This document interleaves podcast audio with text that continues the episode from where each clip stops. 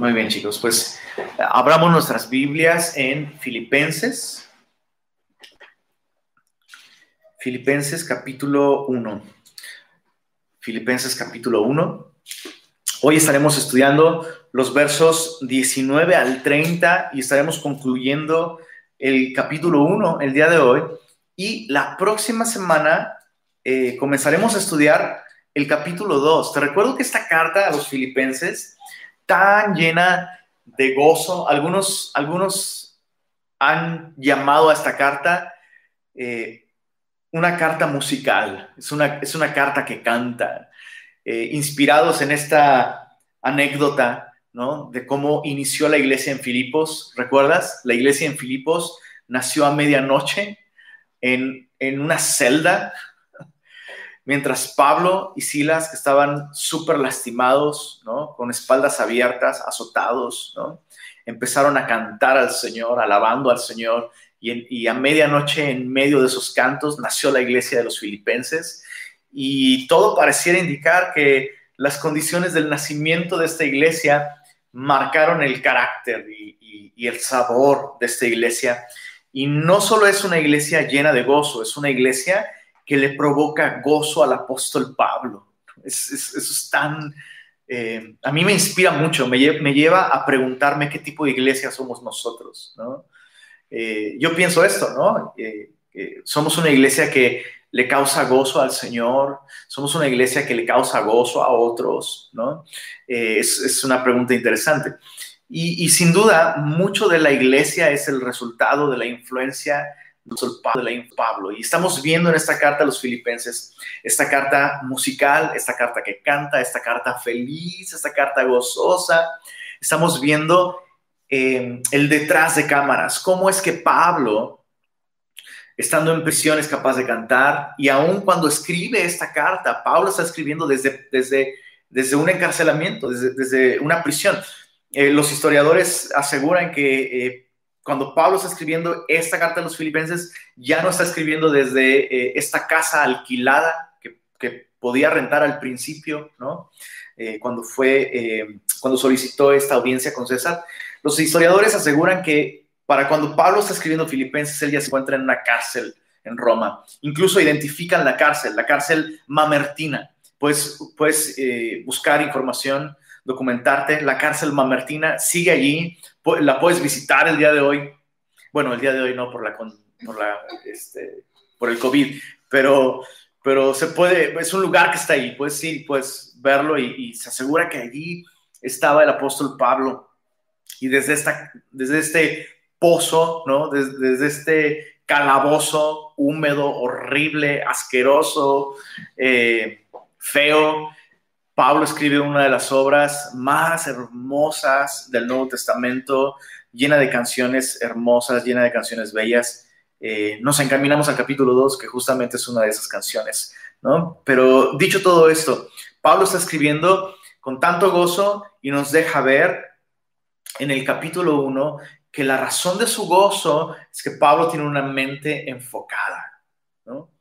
A lo largo de todo Filipenses estaremos descubriendo la mentalidad del apóstol Pablo. El secreto del gozo para Pablo no se encontraba en las circunstancias, no, se, encontraba en el tipo de personas que le rodeaban o en, sus posesiones, no. Para Pablo el gozo dependía de tener una mentalidad correcta, una, una mente sana, ¿no?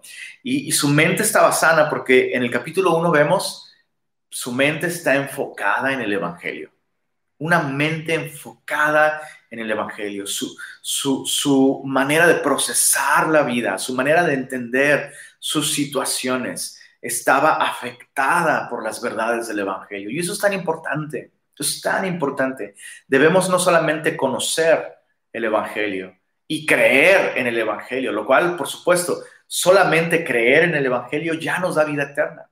Pero ¿cómo vamos a vivir nuestra vida mientras esperamos nuestro encuentro con el Señor? Porque estoy seguro que muchas personas que tienen vida eterna, mientras llega el día de su encuentro con el Señor, viven vidas miserables y esa no es la voluntad del Señor. Y dices, bueno, ¿por qué viven vidas miserables? ¿Será posible que un cristiano viva una vida miserable? Eh, pues sí, si su mente no se amolda a las verdades del Evangelio. Debemos permitir que el Evangelio nos dé eh, una mentalidad como la que Pablo tenía. Entonces, en el capítulo 1 estamos viendo eso.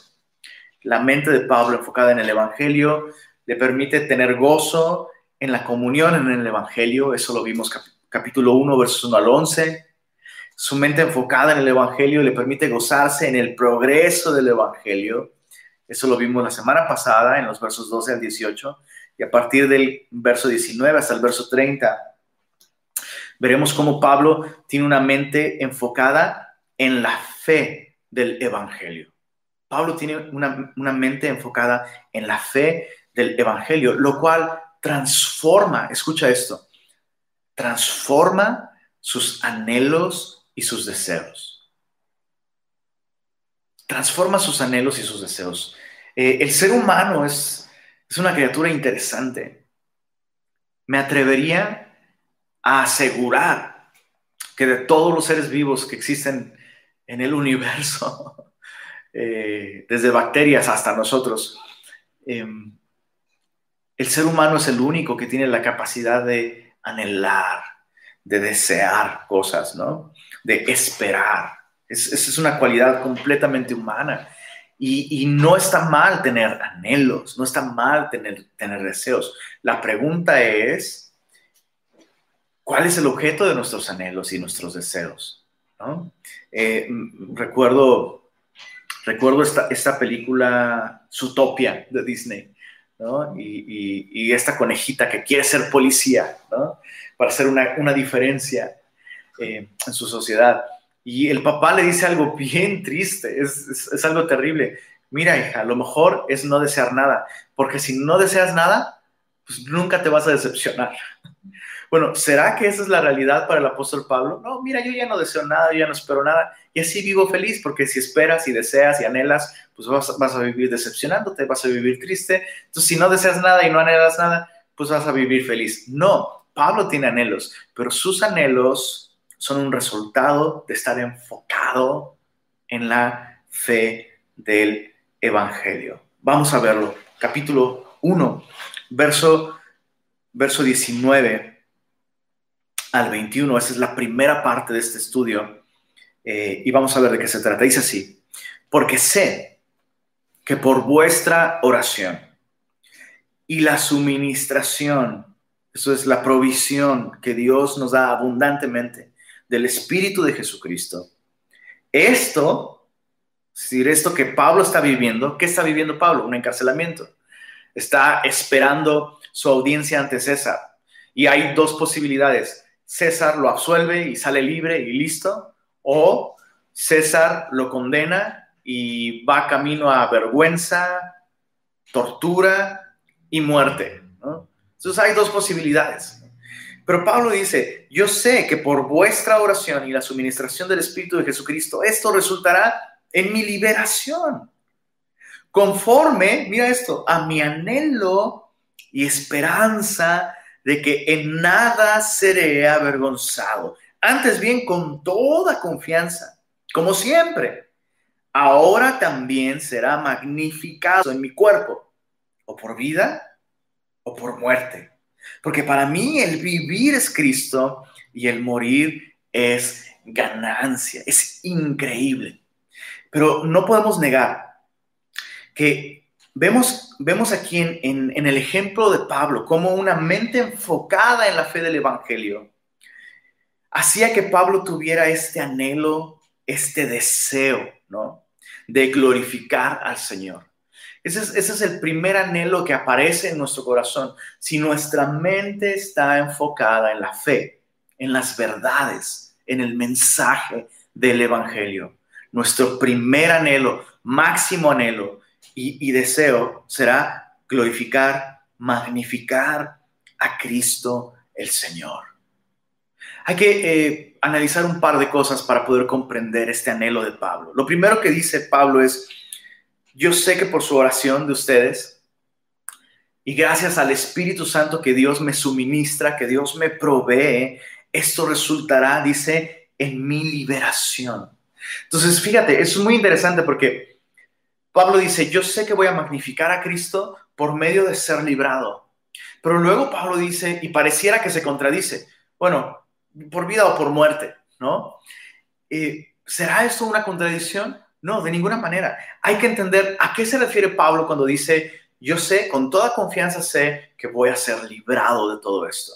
¿A qué se refiere? Bueno, la palabra que Pablo usa para eh, liberación en el verso 19 es la misma palabra que se traduce como salvación en todo el Nuevo Testamento. Y dos ejemplos de, cómo se usa esta palabra, liberación. Dos ejemplos, Romanos 1.16, porque no me avergüenzo del Evangelio, porque es poder de Dios para salvación o liberación a todo aquel que cree. Romanos 1.16. Sé que el Evangelio, no me avergüenzo del Evangelio, porque es poder de Dios para salvación, para liberación a todo aquel que cree. Pero otro lugar donde Pablo usa este término, liberación, y nuestras Biblias lo, traducen como salvación, es Segunda de Corintios capítulo 1. Acompáñame ahí, por favor. Segunda de Corintios 1.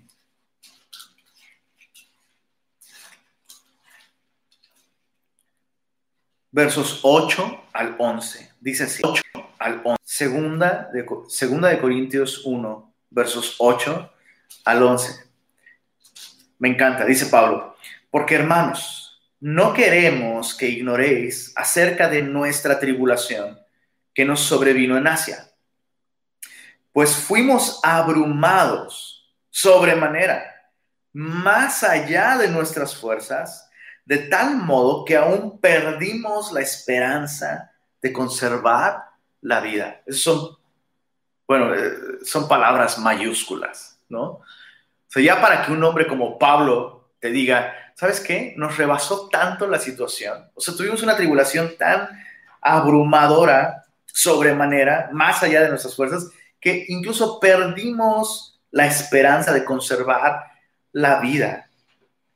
Verso 9, pero tuvimos en nosotros mismos sentencia de muerte para que no confiásemos en nosotros mismos, chécate esto, sino en Dios que resucita a los muertos. Entonces Pablo está atravesando esta gran tribulación.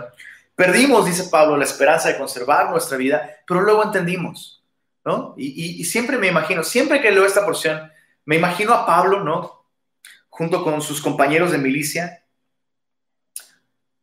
Bueno, chicos, ha sido un placer servir con ustedes, pero parece que aquí termina todo, ¿no? Y alguien contestando, sí, aquí termina todo, no más predicar el Evangelio, esperamos que las iglesias estén bien. Bueno, Pablo, fue un gusto servir junto contigo. Nos vemos en el cielo.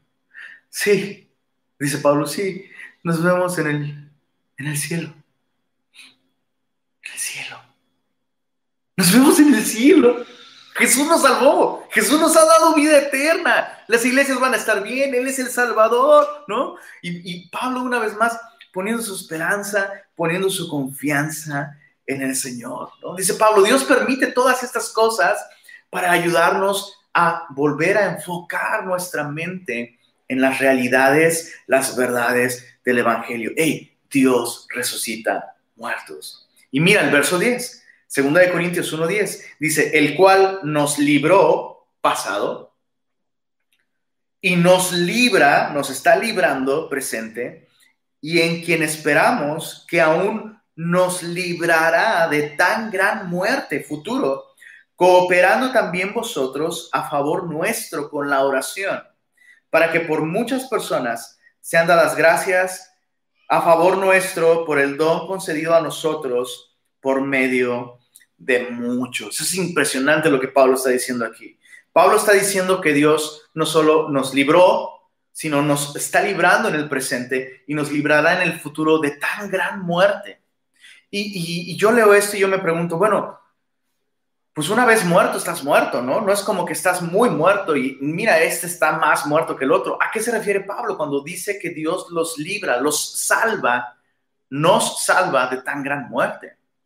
Pues de una vida sin Jesús, de una vida sin propósito, de una vida ignorando, desconociendo la realidad de un Dios que nos ama y que nos ha rescatado por medio de Jesús. Al final de cuentas, la peor muerte que el hombre puede experimentar es una vida física, ausente de la comunión con Dios por medio de Jesucristo.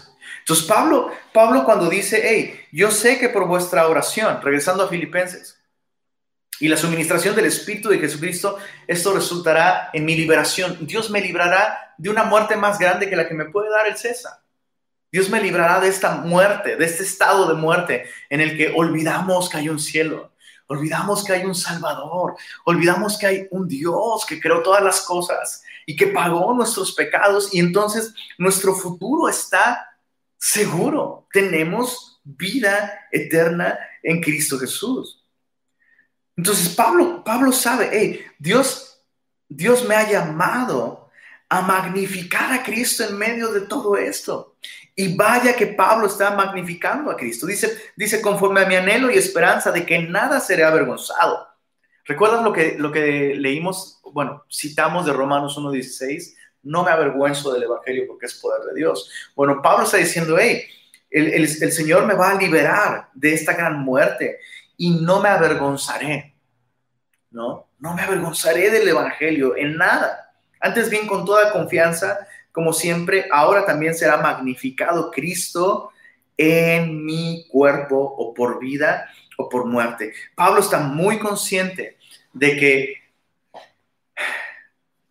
su situación es una oportunidad para magnificar al Señor Jesucristo. Me gusta esta idea de magnificar. Eh, podemos eh, eh, encontrar ejemplos el día de hoy en la ciencia. Por medio de lentes podemos magnificar. Y hay dos maneras de magnificar. El telescopio magnifica ante nuestra visión estrellas que ni siquiera alcanzamos a ver con nuestros ojos, las podemos contemplar con mucha claridad a través de un telescopio. O eh, en el mundo microscópico, ¿no? Con un microscopio. Cosas que son tan pequeñas que nosotros no podemos verlas, se vuelven grandes. Escucha esto. Estos lentes no realmente no están efectuando un cambio ni en la estrella ni en el microbio, ¿no? Estos lentes operan un cambio en nuestra perspectiva nada más. Las estrellas son gigantescas. No las podemos ver porque nosotros estamos demasiado lejos de ellas. Los microbios, pues, pues obviamente, ¿no? Son tan pequeños que no es que son invisibles, es que nuestros ojos no tienen la capacidad de verlos. Y sucede lo mismo con Jesús. Eh, cuando nosotros escuchamos que una persona desconoce al Señor Jesús ¿no? y no logra ver por qué Jesús es confiable, por qué Jesús es real. Bueno, Dios lo que quiere hacer es usarte a ti y usarme a mí, usarnos a nosotros, para que a través de nuestras circunstancias y a través de nuestra manera de pensar, a través de nuestra mentalidad enfocada en el Evangelio, las verdades acerca de Cristo Aquel que considera que Cristo está demasiado lejos, lo puede ver muy cerca en 3D cuando te ve a ti. Aquel cuyos ojos no son, capaces de ver la majestad, la gloria, la misericordia, el amor de Jesús, cuando te ve a ti, ve a través de un lente, a través de tus circunstancias, lo que tú estás haciendo es ayudarle a esa persona a ver con claridad que Cristo es digno de nuestra confianza, que Cristo es digno de nuestra adoración, que su salvación es real y que hay en nosotros un gozo que proviene de nuestra relación con Él, que Él es tan bueno, que Él es, que Él es tan majestuoso, que podríamos perderlo todo, pero teniendo teniéndolo a Él, no nos hace falta absolutamente nada. Esto es magnificar al Señor. Es importante aclarar esto, porque no es que, no es que Cristo necesita puntos de popularidad y, y, ay, no, tienes que vivir de cierta manera que, que hagas quedar bien a Jesús. No, hey, no, no, no es así. Para nada es así. Él, él, Él ya es digno, Él ya es hermoso, Él ya es grande. Pero nuestras circunstancias, especialmente, ojo, especialmente nuestras circunstancias adversas o difíciles, magnifican a Cristo ante la vista de aquellos que no le conocen de un modo muy especial, muy, muy especial. ¿Cómo funciona esto? Ahora escucha esto, escucha esto. No podemos magnificar al Señor si el Señor no es nuestra vida. Voy a decirlo de nuevo. No podemos realmente magnificar al Señor si el Señor no es nuestra vida. Yo puedo tener mucha información acerca de Jesús en mi mente, en mi cabeza. Puedo tener mucho conocimiento teológico, pero si para mí el vivir no es Cristo, no voy a poder magnificarlo a la hora de morir mucho menos a la hora de vivir. Dice, dice Pablo, porque para mí el vivir es Cristo y el morir es ganancia. Quiero que meditemos en este versículo antes de avanzar al punto número dos. Estamos viendo cómo Pablo, al tener una mente enfocada en el Evangelio, sus anhelos cambian. El primer anhelo que vemos como un resultado de una mente enfocada en el Evangelio es el anhelo, el deseo, la esperanza de glorificar al Señor. Y Pablo dice, esto funciona así en mi vida, porque para mí el vivir es Cristo y el morir es ganancia.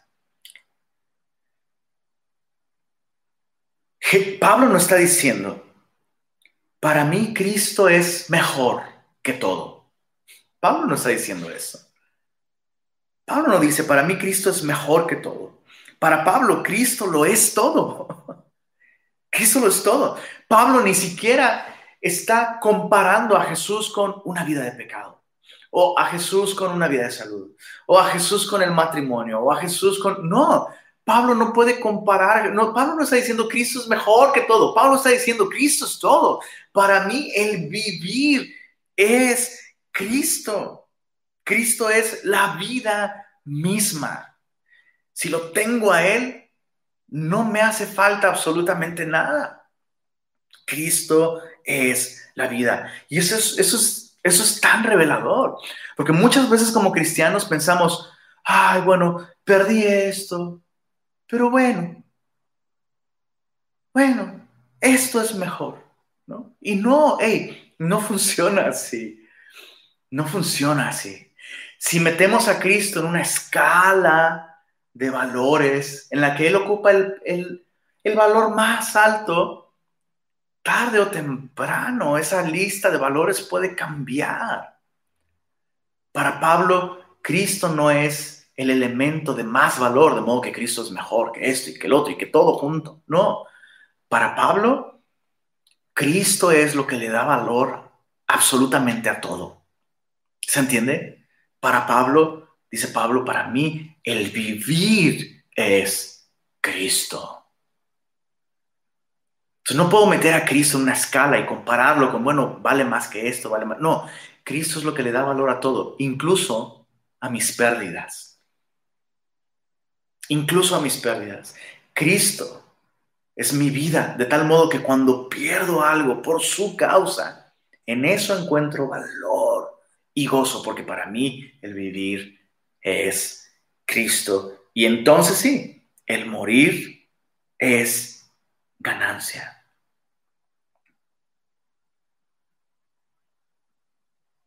Sería un buen momento para hacer este examen, este autoexamen. ¿Qué es el vivir para ti? No respondas sin examinar tu corazón y sin examinar las evidencias. Respondamos esta pregunta. ¿Qué es el vivir para nosotros?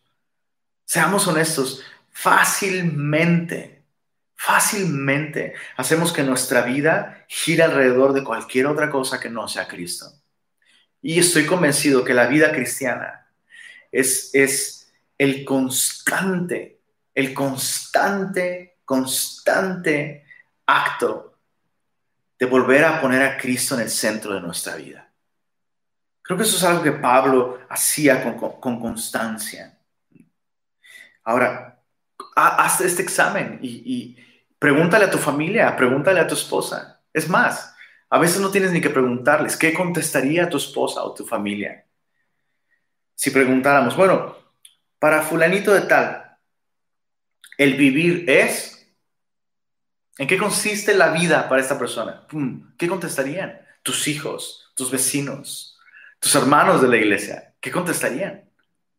Uno, para él el vivir es el fútbol. Eso es su vida. Esa es su vida. Ah, no, para él, eh, no, su vida es su familia. Dices, bueno, eso está muy noble. Sí, pero tu familia no es Cristo. Y tus hijos no son Cristo. A menos que alguno de ellos se llame Cristo y sería un mal nombre, pero bueno. Ellos no son Cristo.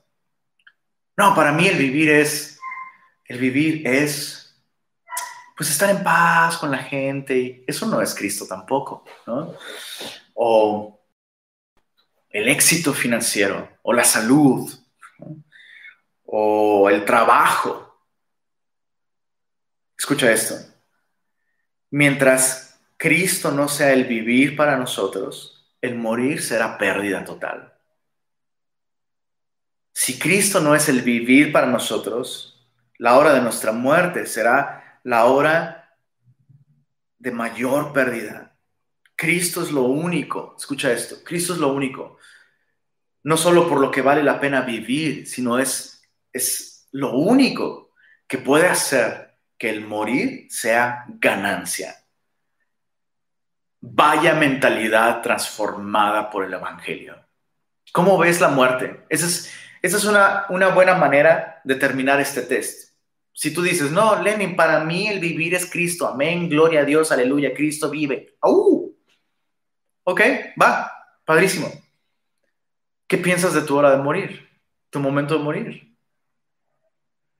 ¿Lo ves como ganancia? Si lo ves como ganancia, incluso lo anhelas. Pero si no ves la hora de morir como ganancia, entonces hay que revisar si realmente para ti el vivir es Cristo o para mí el vivir es Cristo. Mira cómo, cómo esta mentalidad enfocada en el Evangelio lleva a Pablo a tener esta manera de pensar tan distinta. Él quiere glorificar al Señor y Pablo sabe, Pablo sabe, está convencido de esto. Dios me va a permitir ver eh, mi anhelo cumplido. ¿Cuál es tu anhelo? Glorificar al Señor en mi cuerpo, o por vida o por muerte. La vida y la muerte para Pablo tenían igual valor si con ellas se glorifica al Señor. Vida o muerte tienen igual valor para Pablo si con ellas se glorifica al Señor. Pero la muerte incluso tiene un valor adicional, porque la muerte significa encontrarse con su Salvador. Segundo anhelo que tiene Pablo. El primer anhelo es glorificar al Señor, magnificar a Cristo. Su segundo anhelo, servir a otros, servir a otros. Y está hablando específicamente de creyentes. Mira esto, verso 22. Más, o pero, si el vivir en la carne resulta para mí en beneficio de la obra, no sé entonces qué escoger. Porque de ambas cosas estoy puesto en estrecho teniendo deseo. Ahí está este concepto de anhelos, deseos, esperanzas. Dice Pablo, teniendo deseo, verso 23, de partir y estar con Cristo, lo cual es muchísimo mejor. Me encanta el lenguaje superlativo que Pablo, Pablo ocupa, porque Pablo no está diciendo, hey, partir y estar con Cristo es mejor. No está diciendo eso. Ni siquiera está diciendo, Partir y estar con Cristo es mucho mejor. Pablo dice, partir y estar con Cristo es muchísimo mejor. Pero, pero, verso 24, quedar en la carne es más necesario por causa de vosotros. Y confiado en esto, sé que quedaré, que aún permaneceré con todos vosotros para vuestro provecho y gozo de la fe, para que abunde vuestra gloria de mí en Cristo Jesús por mi presencia otra vez entre vosotros. Es impresionante, impresionante el tipo de mentalidad que Pablo tiene. Y es el tipo de mentalidad que cualquier cristiano puede tener si su mente está enfocada en las verdades del Evangelio. Lo primero que nos asombra es que Pablo considera que partir y estar con Cristo es muchísimo mejor. ¿A qué se refiere Pablo compartir? No se refiere a partir un pastel, bro. No, se refiere literalmente a este viaje a la eternidad. En otras palabras, y para dejar de ser poético, se refiere a colgar los tenis, se refiere a caducar, se refiere a estirar los pies, se refiere a morirse. Pablo está diciendo, hey, morir y estar con Cristo es muchísimo mejor. Y es importante entender esto. Es muy importante entender esto. Pablo no desea simplemente morirse y ya. O sea, hasta alguien ateo el día de hoy podría tener deseos de morirse. ¿Sabes qué? Ya, sí, ya, ya, ya, ya me quiero morir. Ya me, ya me quiero morir. Que todo esto termine y ya ponerle fin a esta miseria. O sea, no se necesita ser cristiano para llegar a un punto en el que una persona puede desear morirse. Pero eso no es lo que Pablo está diciendo y eso es importante aclararlo, es muy importante aclararlo. Pablo es alguien que disfruta de la vida, está disfrutando servir al Señor, está disfrutando del compañerismo con otros, está disfrutando de respirar para el Señor, hablar para el Señor, ver cómo otros vienen al Señor. Su vida está siendo útil y él disfruta, él está disfrutando la vida en el Señor. Y sabes, yo disfruto mi vida en el Señor. Te voy, te voy a abrir mi corazón. Te, te, voy a abrir mi corazón. Estoy convencido. Bro, estoy seguro. Te lo puedo asegurar. Que en este mismo momento, entre todas las personas que estamos escuchando esto, nadie disfruta más la vida como yo. Te lo aseguro, bro. Te lo aseguro. Nadie... Eh, te gano, bro. O sea, he sido bendecido más que todos ustedes. Te lo puedo asegurar, te lo puedo asegurar, te lo puedo asegurar. Dios me ha bendecido como a nadie. Soy el hombre más afortunado del mundo. Tengo una esposa preciosa, dos hijas bellísimas, amigos, amigos inimaginables que no me explico cómo son mis amigos. Vivo en Monterrey, o sea, carnita asada. ¿Cómo te lo explico? Y encima de todo eso, el Señor me permite servirle hablando su palabra, explicando su palabra, hablándole a otros de Jesús, ayudando a otros a entender su palabra, a comprenderla. Te lo puedo asegurar, el día de hoy no existe una persona más feliz que yo, pero, pero, pero, pero, pero, pero, pero, pero.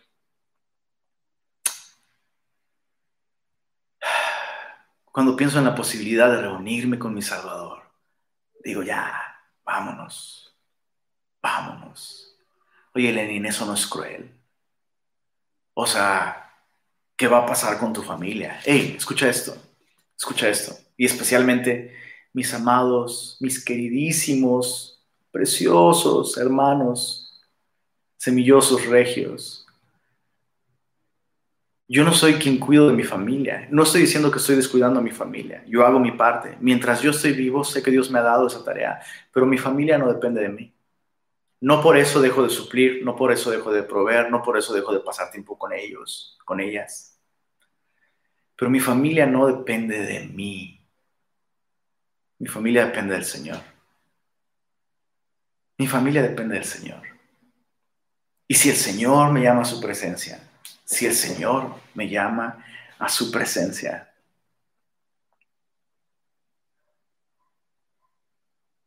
El Señor va a cuidar de mi familia y yo voy a estar muchísimo mejor. muchísimo mejor. ¿Sabes qué?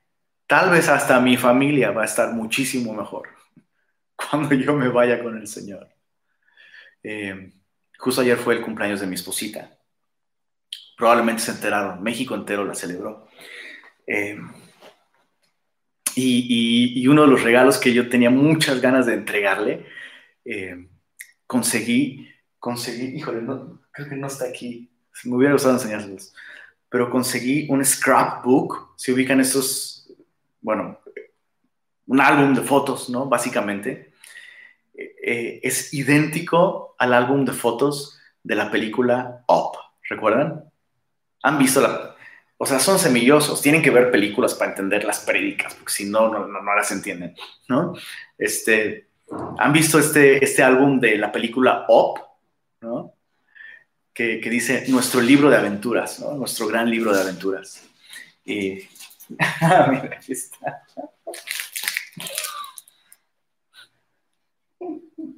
Y si has visto la película, en este mismo instante ya estás llorando. Bueno, mi esposita ayer, mi esposita ayer que, lo recibió se puso a llorar. Y luego le decía, ¿por qué lloras? Y, me dijo, bueno, ya ahora vas a tener un libro para recordar nuestras aventuras. Y yo le dije, no, no, tú vas a tener un libro, yo voy a ir primero. Y empezamos a, empezamos a llorar y a reír y todo. Sabes, amo mi vida. Amo la vida que Dios me ha permitido vivir para su gloria. Amo las bendiciones que Dios me ha dado. Amo, amo escuchar las voces de mis hijas. Amo cocinarles. Amo verlas. Amo a mis amigos. Como no tienes una idea, amo a mis amigos muchísimo, muchísimo. Pero no lo pensaría dos veces si el Señor me dijera en este momento, ¿qué onda? Vámonos, vente. ¿Qué dices? ¿Te quedas un rato más o ya le caes a casa? Llévame a casa, Señor. Entonces, si tú y yo no estamos anhelando eso, si tú y yo no estamos anhelando nuestro encuentro con ti, con Cristo, no tenemos una mentalidad enfocada en el Evangelio. Si tú y yo no anhelamos en este momento partir con el Señor, repito, es muy distinto anhelar terminar con esta vida miserable en este mundo caído anhelar estar con Cristo. Si tú y yo no anhelamos estar con Cristo, el vivir no es Cristo para nosotros entonces, y el morir será una pérdida terrible. Pero si para ti y para mí el vivir es Cristo, nosotros estaremos muchísimo mejor y nuestra familia también cuando partamos con el Señor. Porque cuando, escucha esto, cuando, cuando, cuando murió nuestra primera hija, nuestra primera bebé, la gente nos decía, lamentamos su pérdida. Y de esa manera nos daban el pésame, Y nos mostraban su compasión y, y su empatía. Y después de mucho meditarlo, descubrimos que cuando nuestra primera hija partió con el Señor, no perdimos una hija. Ganamos una razón más para anhelar el cielo. Ganamos una voz Escucha eso, ganamos una voz que nos echa porras como parte de esa nube de testigos en los cielos. La fe del Evangelio realmente cambia nuestra manera de ver la vida y nuestra manera de pensar ante todas las cosas. Y Pablo dice aquí, hey, yo no sé qué escoger, honestamente, dice Pablo, tengo deseos de partir y estar con Cristo, lo cual es muchísimo mejor. Pero, pero, dice Pablo, quedar en la carne es más necesario por causa de ustedes y confiado en esto, mucha atención, confiado en esto, sé que quedaré, que aún permaneceré con todos ustedes para vuestro provecho y gozo de la fe, no para el mío, dice Pablo, sino para el vuestro. Y dice, para que abunde vuestra gloria de mí en Cristo Jesús por mi presencia otra vez entre vosotros. O sea, que Cristo una vez más sea glorificado. Cuando yo esté entre ustedes, que ustedes puedan decir gloria a Dios y que Dios reciba gloria por mi presencia entre ustedes. Me asombra esto. Lo primero, lo primero que, me asombra de, de esta sección es que Pablo dice, sé que voy a estar otra vez entre ustedes. ¿Y qué crees? ¿Qué crees? Pablo fue liberado. Y Pablo volvió a visitar a los filipenses. Esto es lo que nos dice la tradición y la historia. ¿Cómo es que Pablo estaba tan seguro? ¿En qué se basaba Pablo para decir, mira, mira, anhelo estar con Cristo, lo cual es muchísimo mejor, pero sé que me voy a quedar? Yo sé. ¿Por qué? Dice, porque sé que Dios quiere que yo siga siendo de provecho para ustedes. Y me mata esto. Eh, pregúntate esto con, sinceridad. ¿Qué razones tendría el Señor para dejarte aquí un día más?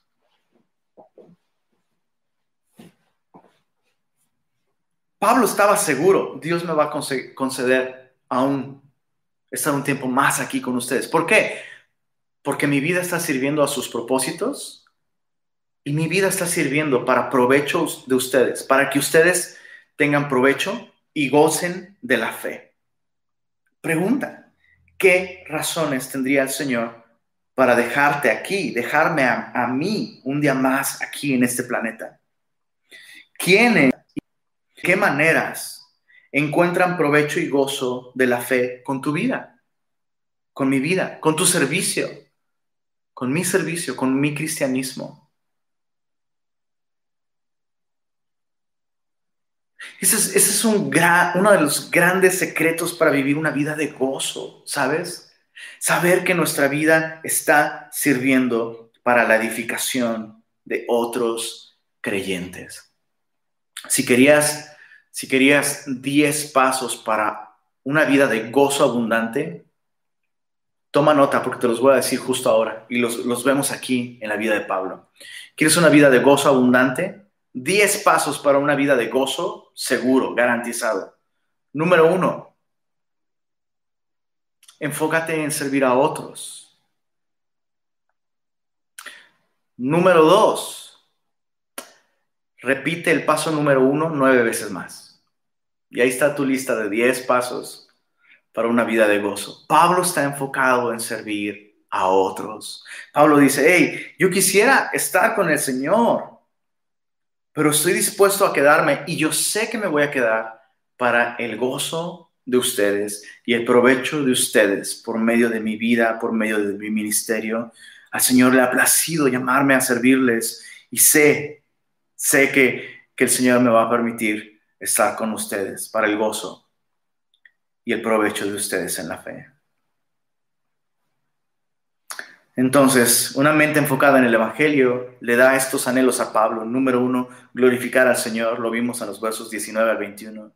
Número dos, servir a otros creyentes. Pablo anhela el cielo, pero está dispuesto a hacer a un lado sus anhelos personales para cumplir con los anhelos de Cristo y servir a otros y ser de provecho para otros creyentes. Número tres, el tercer anhelo que vemos de, eh, en el corazón de Pablo, en la mente de Pablo, es el deseo de combatir unidos por la fe del Evangelio. Ese es otro, ese es otro anhelo que brota en el corazón de un creyente que tiene su mente enfocada en las verdades del Evangelio. El anhelo de combatir unidos por la fe. Leamos versos 27 al 30. Dice así. Solamente es como si Pablo estuviera, no sé, es, como el papá que de pronto está en su lugar de trabajo y habla con sus hijos y, eh, papá, ya vas a venir a la casa. Sí, sí, sí, ya voy a la casa. Nada más, pórtense bien, ¿no? Solo pórtense bien. Es como si estuviera dándoles una condición. Verso 27. Solamente que os comportéis como es digno del Evangelio de Cristo para que, o sea, que vaya a veros o que esté ausente, oiga de vosotros que estáis firmes en un mismo espíritu, hablamos de esto en la última carta de los Efesios, firmes en un mismo espíritu, combatiendo unánimes por la fe del Evangelio. Y en nada intimidados por los que se oponen, que para ellos ciertamente es indicio de perdición, mas para vosotros de salvación, y esto de Dios, porque a vosotros os es concedido a causa de Cristo no solo que creáis en Él, sino también que padezcáis por Él, teniendo el mismo conflicto que habéis visto en mí y ahora oís que hay en mí. Pablo anhela, escucha esto, Pablo anhela más horas de combate junto a sus amados filipenses. Para Pablo la vida cristiana, por supuesto, es una vida de gozo, por supuesto, es una vida de paz, pero escucha esto, espiritualmente es una vida de combate. Y Pablo encontraba gozo en luchar las batallas correctas. O sea, Pablo, me, me, asombra esto. Pablo está anhelando más horas en el campo de batalla para gloria de Cristo y edificación del reino de Dios. Es increíble. Como cristianos es, es, es muy...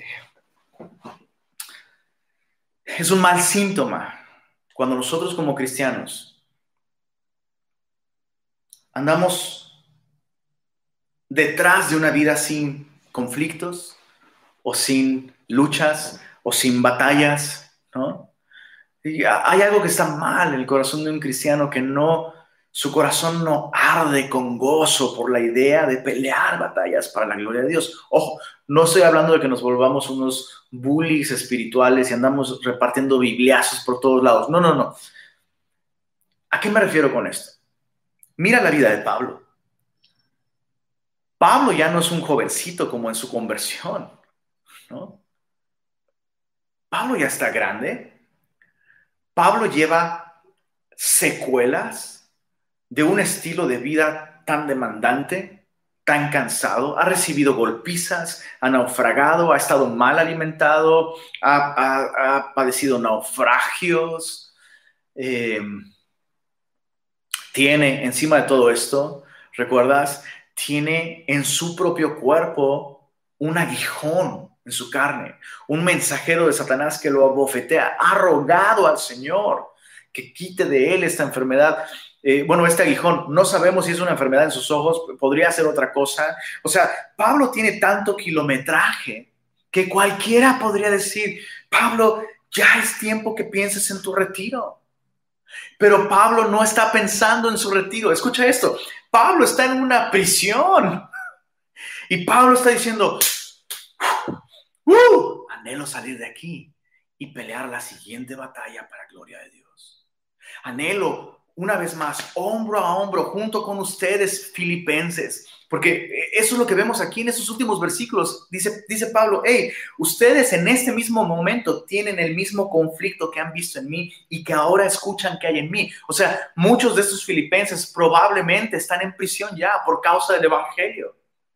Y Pablo, estando en, la cárcel, dice, ah, lo quedaría yo por estar en la cárcel con alguno de ustedes. ¡Wow! Será magnífico. Pablo no está pensando en su retiro. Y como cristianos no deberíamos usar este lenguaje. Bueno, ¿cuándo voy a tener un momento de paz? No puede ser. Ya salgo de esta y entro en esta. ¿Y ahora qué más? ¿Cuándo tendré un momento de tranquilidad? Ahí te va una palabra profética, mi querido semilloso. Mi querido semilloso. ¿Quieres saber cuándo vas a estar? Ya, que se acaben los problemas. Cuando te mueras. Cuando estemos en el cielo. Pero mientras tú y yo estemos respirando, si nuestra mente está enfocada en el Evangelio, vamos a anhelar, no importa, como dice Pablo, derribados, pero no destruidos. No importa cuántas circunstancias nos tiren anímicamente, físicamente, económicamente, no importa cuántas circunstancias nos tiren al piso.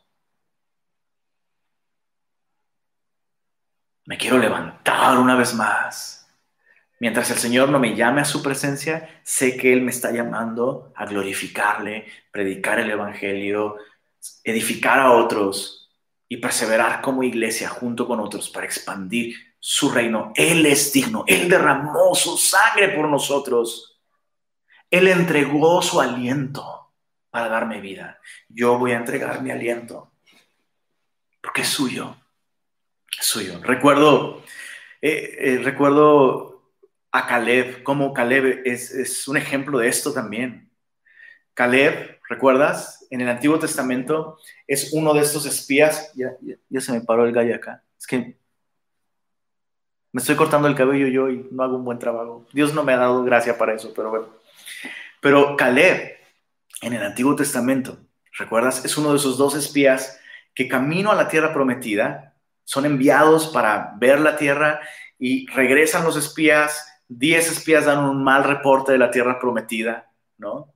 no, nos va a ir súper mal, no se puede, no, no puede ser, ¿hasta cuándo van a acabar las pruebas? Primero este desierto y ahora eh, eh, pelear contra estos para conquistar, Dios es tan injusto, no puede ser, yo levanté mi mano para tener una vida de paz con Cristo y mira, puras batallas. Y se quejaron, el pueblo se quejó, Dios dice, pues no van a entrar a la tierra prometida. Ok, no quieren entrar, no entren. Yo no los voy a regresar yo los traje para entrar a la tierra prometida. Así que si no quieren entrar a la tierra prometida, pues quédense en el desierto, pero a Egipto yo no los llevo. Conmigo no cuentan, dice el Señor. Y ahí está el pueblo dando vueltas por 40 años en el desierto. Dios prometió, cuando toda esa generación muera, cuando mueran las quejas, cuando muera, cuando muera todo eso, van a poder entrar. Entonces murió, murió toda esa generación, excepto Josué y Caleb. Y obviamente pasaron 40 años, por lo menos Caleb tiene 80 años. Por lo menos, escucha esto, por lo menos Caleb tiene 80 años cuando entran a la tierra prometida. Y cuando entra a la tierra prometida, ¿qué crees que es lo que dice Caleb? Déjenme pelear por este monte para mí y para mi familia, para mi pueblo, para el pueblo de Dios.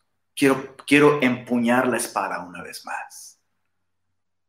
Es increíble. Recuerdo que alguna vez eh, compartía eso con una persona que ya, que ya eh, se había retirado de su vida laboral y de pronto es como, pues no sé qué hacer con mi vida. Y es como, oye, oye, el, que tú tengas, seas de edad grande ya no significa que tu vida terminó. Hay batallas por pelear, mira.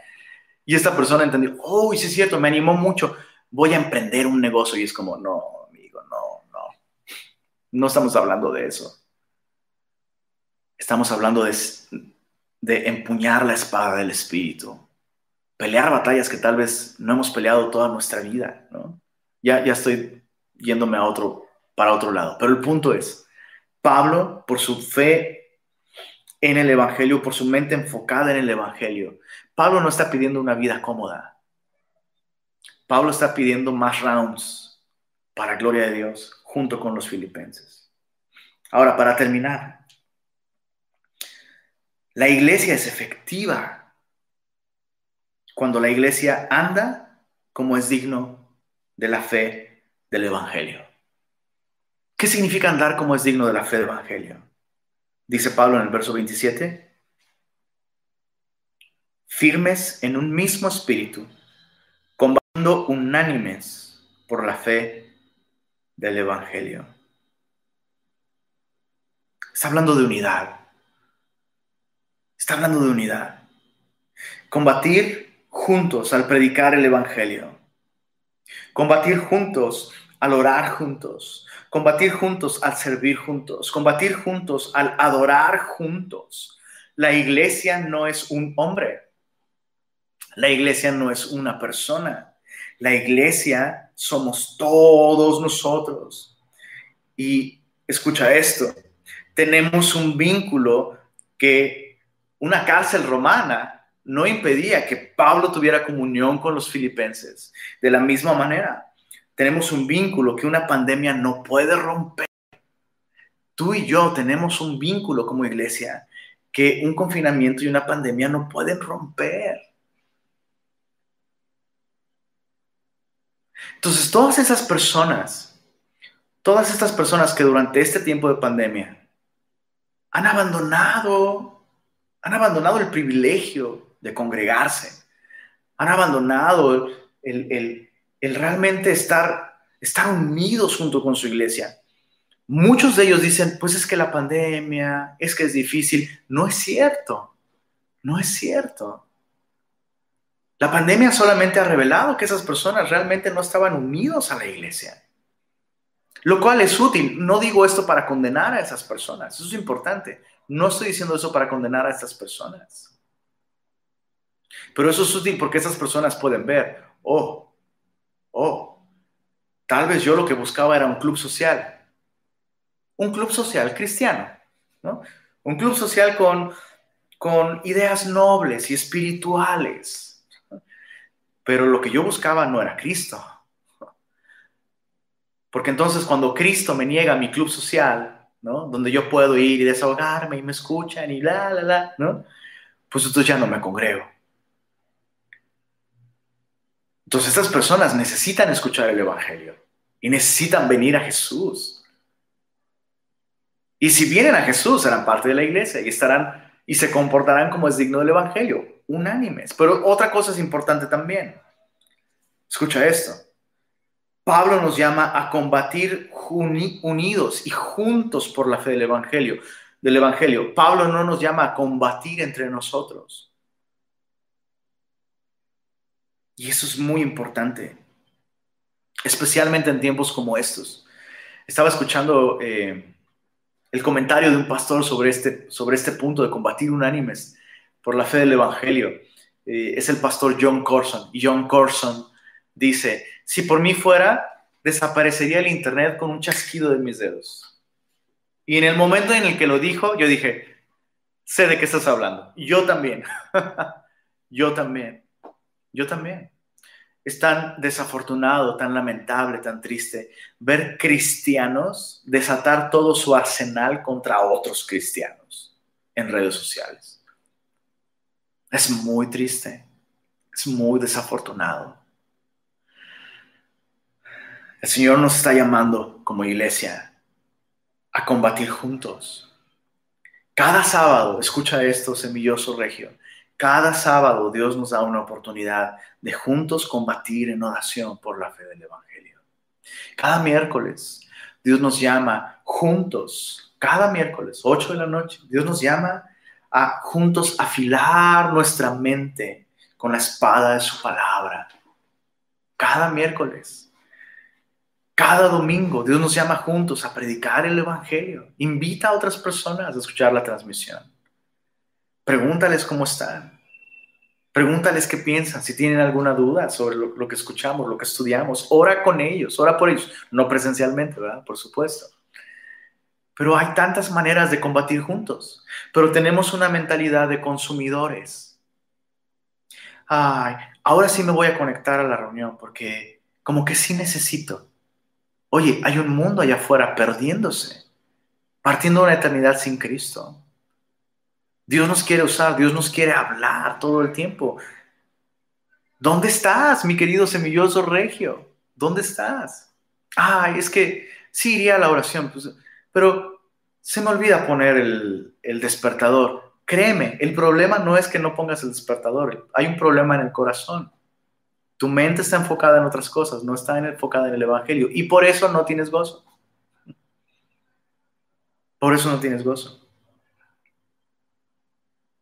Terminemos con esto. Verso, verso 29. Porque a vosotros, perdón, verso 28.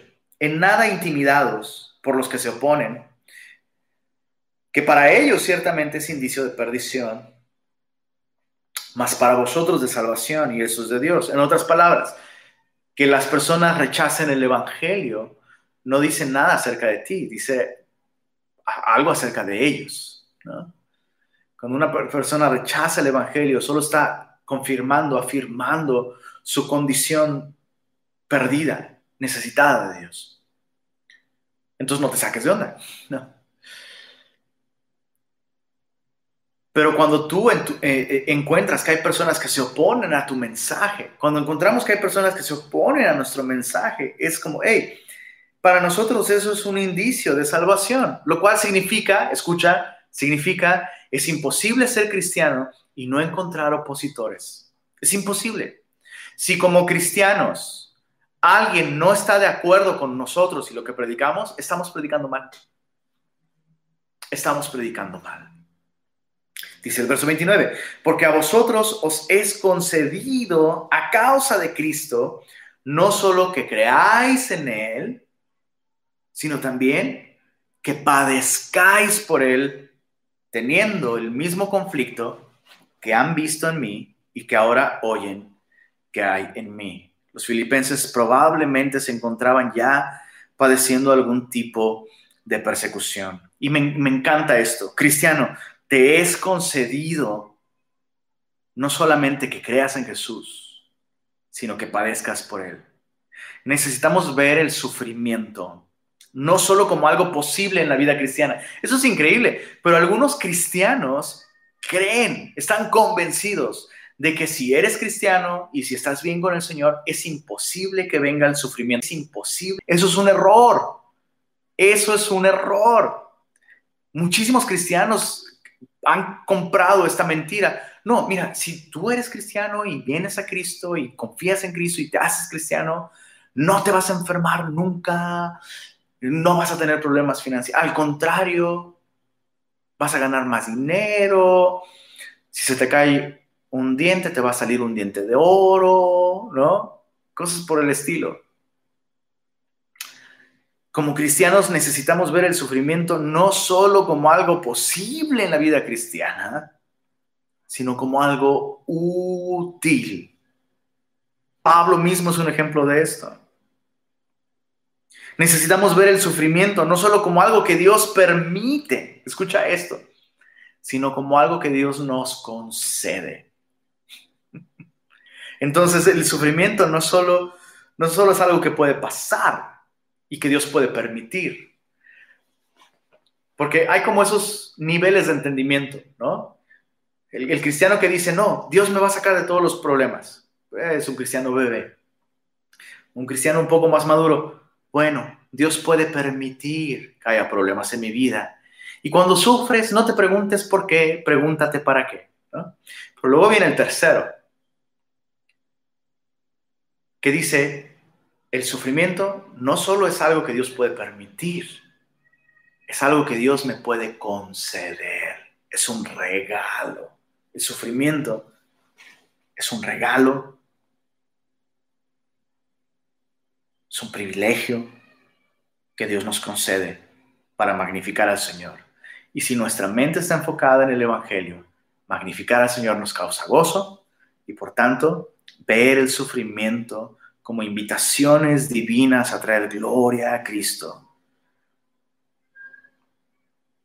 Puede ser algo en lo cual tú y yo nos gozamos. Primera de Pedro 4, versos 15 y 16 dice así, así que ninguno de vosotros padezca como homicida o ladrón o malhechor o por entrometerse en lo ajeno. Eh, eh, esta frase, entrometerse en lo ajeno, en el griego es una palabra compuesta, metí y che.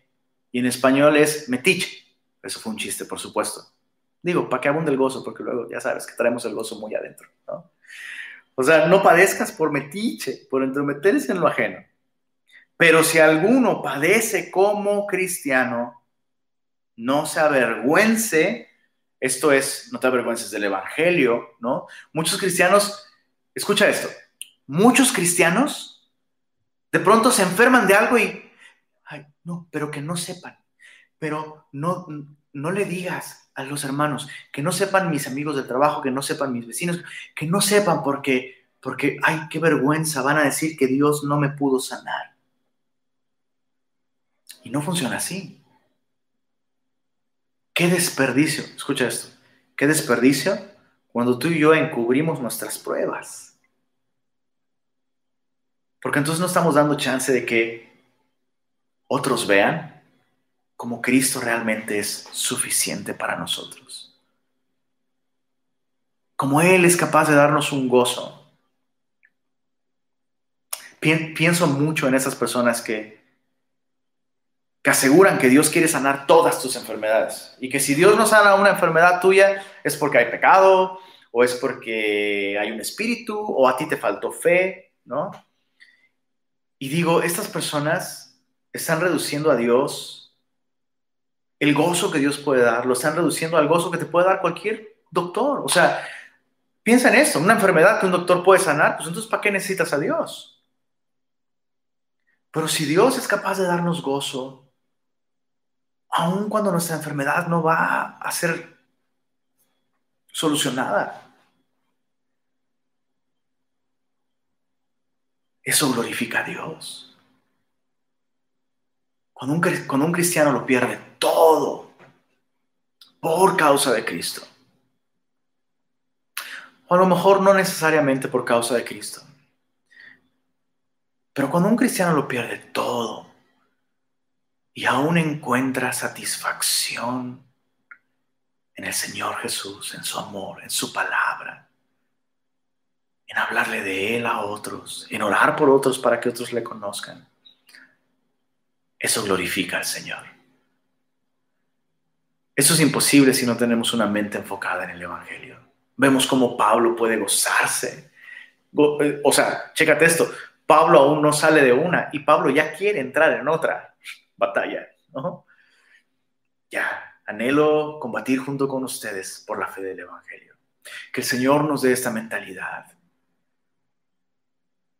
Mi querido hermano en Cristo, necesitamos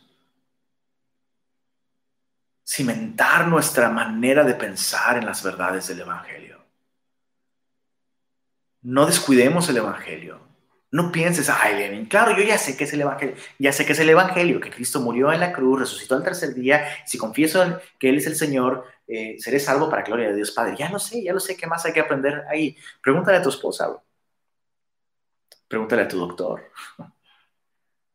hay muchas cosas que podemos aprender del Evangelio. El Evangelio no es nada más un ticket para entrar, al cielo y si lo aceptas ya entras al cielo y listo, te olvidas de él. No, el Evangelio es la fuente de gozo para el cristiano. Nada puede cambiar. Escucha, el semáforo puede cambiar, la economía puede cambiar, todo puede cambiar. Pero nada en este mundo puede cambiar esta realidad. Todos fueron perdonados en una cruz por sangre perfecta del amado Hijo de Dios. Nada puede cambiar esa realidad, nada, absolutamente nada, nada de su amor. Padre Celestial, gracias por este tiempo en tu palabra. Te rogamos, Señor, que nos des una mentalidad enfocada en el Evangelio. Perdónanos porque como cristianos, muchas veces, Señor, hemos Hemos formado nuestra manera de pensar en base a psicología, en base a la cultura, en base a tantas cosas, Señor. En base a tradición. Y tal vez esas cosas no son malas, Señor. Pero nada puede igualar las verdades del Evangelio. Gracias porque a través del Evangelio nos mostraste nuestra verdadera necesidad, Señor. Nuestra verdadera necesidad era ser reconciliados contigo. Nuestro más grande problema era el pecado, Señor. Y la razón de la muerte es que estamos separados de ti. Y tú solucionaste todas esas cosas en la cruz del Calvario. Entregaste a tu amado Hijo, que vivió una vida perfecta, para que esa vida perfecta nos fuera atribuida a nosotros simplemente por fe y castigaste todos nuestros pecados, pasados, presentes y futuros, en esa cruz. Y resucitaste a tu Hijo al tercer día para darnos la seguridad, la certeza de que todos aquellos que hemos perdido nuestra vida por Cristo, nos negamos a nosotros mismos y le seguimos, tenemos vida eterna, Señor. Gracias por esta certeza, Señor. Gracias por esta seguridad. Gracias por esta esperanza. Ayúdanos, Señor, como cristianos, a seguir enfocando nuestra mentalidad, Señor, en las verdades de tu Evangelio, a vivir nuestra vida entera, Señor, en respuesta a esas verdades. Gracias por esta carta preciosa, Señor. Gracias por hablarnos el día de hoy. Y permítenos, Señor, responder a todo lo que tú nos has estado hablando, Señor. Pedimos esto para tu gloria, en el nombre de Jesús. Amén.